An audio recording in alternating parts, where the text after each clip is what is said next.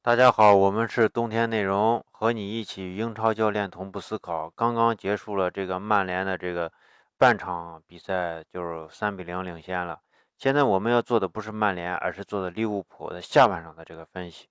呃，我们上半场就是利物浦上半场的分析，就给出了大家说，下半场要踢十到十五分钟，进了第二个球的时候，应该考虑换人，而这时候换下的人，我们认为是凯塔。呃，当然咱们足球战术群里面已经提前说了，换下来果然是凯塔，但是我觉得不应该换下，呃，这个。呃沙奇里，因为他是连换两人，不应该换下沙奇里。我们觉得应该是先换下凯塔，凯塔换下来以后，让马内和这个，呃，这个这个这个这个这个谁，萨拉赫，还有菲尔米诺同时在场上踢十分钟。十分钟以后应该换下菲尔米诺或者是萨拉赫其中之一。为什么要采用这样的换人方式呢？首先第一点，换下凯塔，那么所有的这个前场的主要的核心都在场的情况下，我认为。利物浦会去演练他们新的打法，因为从现在就是上一场利物浦的这个平局或者啥，对平局啥的，能看到利物浦的这个进攻，就是他现在去调整那种疯抢的这种战术，和加上他的这个右内部呃右右内部的这个直传的战术，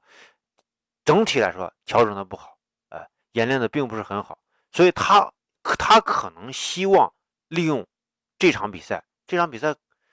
咱不敢说是稳赢吧，反正伯恩茅斯他的这个主力缺阵很多，所以刚好是一个调整调整阵型的一次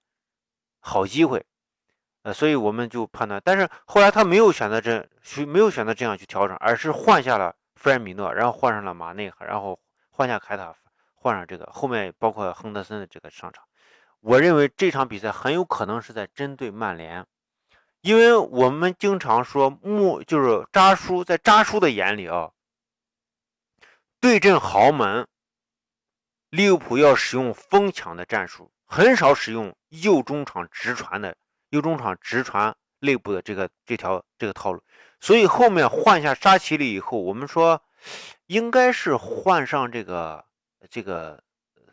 萨拉赫和贝尔米诺。加马内加沙奇里同时在场的情况下，让他打十分钟，这样去发挥他。但是这种战术呢，非常非常强调你的中场的这个控制力。但是如果双红会的时候，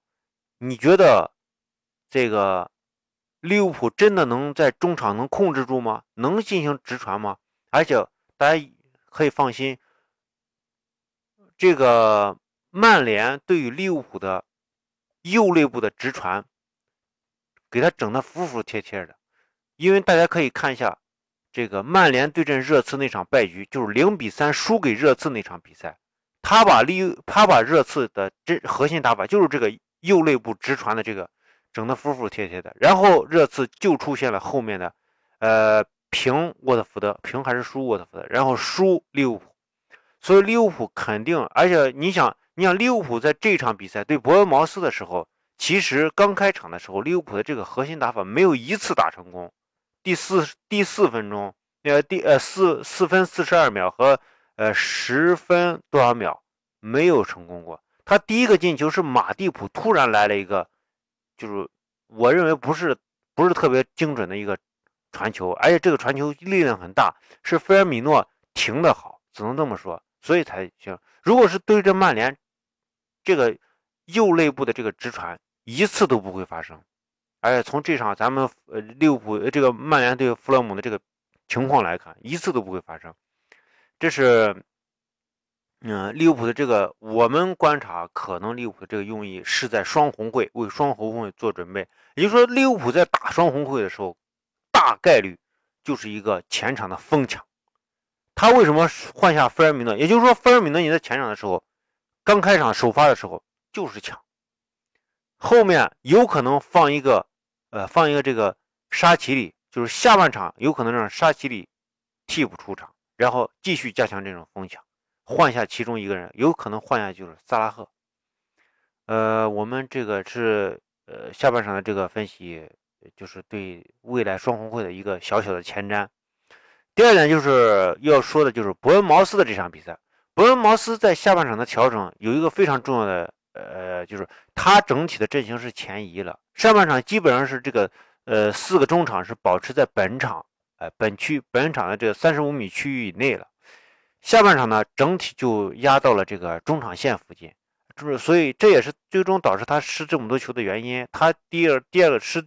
第二个还是第三个球的时候，就是在呃后场这个传球，就是萨拉赫金那个呃非常牛逼的那个球，基本上是在后场这个失误导致的。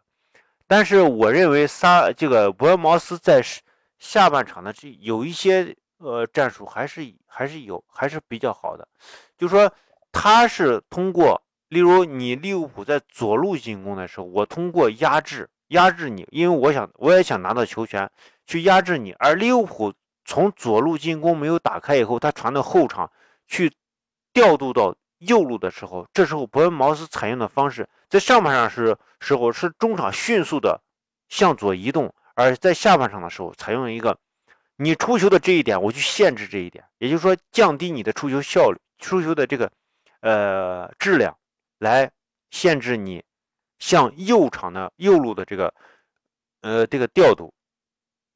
我认为这个限制还是非常好的。毕竟他对利物浦下半场大多数情况下，利伯恩茅斯的这个控球率是比较高的，然后对利物浦形成了这个呃压制，很长时间的压制。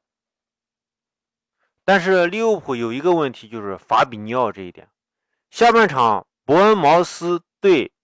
这个利物浦形成压制以后，他们更多的时候是想通过这个呃中卫身前的这个区域形成直传，或者形成策应中场，然后在这块吸引更多的防守，然后突然打到边路，用利用边路的这个传中。法比尼奥的这个选位的问题问题非常大。其实上半场他就应该拿黄牌了，上半场确实拿了黄牌。我。哎，上半场好像没拿黄牌，下半场拿的黄牌。其实上半场他就拿应该拿两张黄牌，我觉得他的这个防守基本上是靠这个个人的努力，就是这个幸好他是有一定的运动能力，他是利用这个去防守的，而且出出现好多次犯规，拿黄就就是下半场拿黄牌拿的太晚，至少有两张黄牌他应该拿，所以呃后面。这个双红会是不是会选选用法比尼奥？因为当到时候肯定是打一个四三三的阵型或者四四二的阵型。呃，法比尼奥这一点可能会是利用的这个利用的一个对象。呃，如果是呃是我不知道这个阿诺德现在怎么样？阿诺德是不是也可以上场的话，让米尔纳来打这个中场，有可能使用一个四三三的阵型。但是如果说让法比尼奥打中间的这个后腰的话，用四三三，我觉得还是，呃，很难，他肯肯定会被针对，呃，这个就是我们对下半场利物浦的这个比赛的这个分析，呃，就是这么多。我们是冬天内容，和你一起英超教练同步思考，呃，微信 winter 三一四一，呃，欢迎加入我们的足球战术群。加足球战术群享福利，在西安帕帕亚意大利西餐厅南门店吃饭半价，谢谢大家。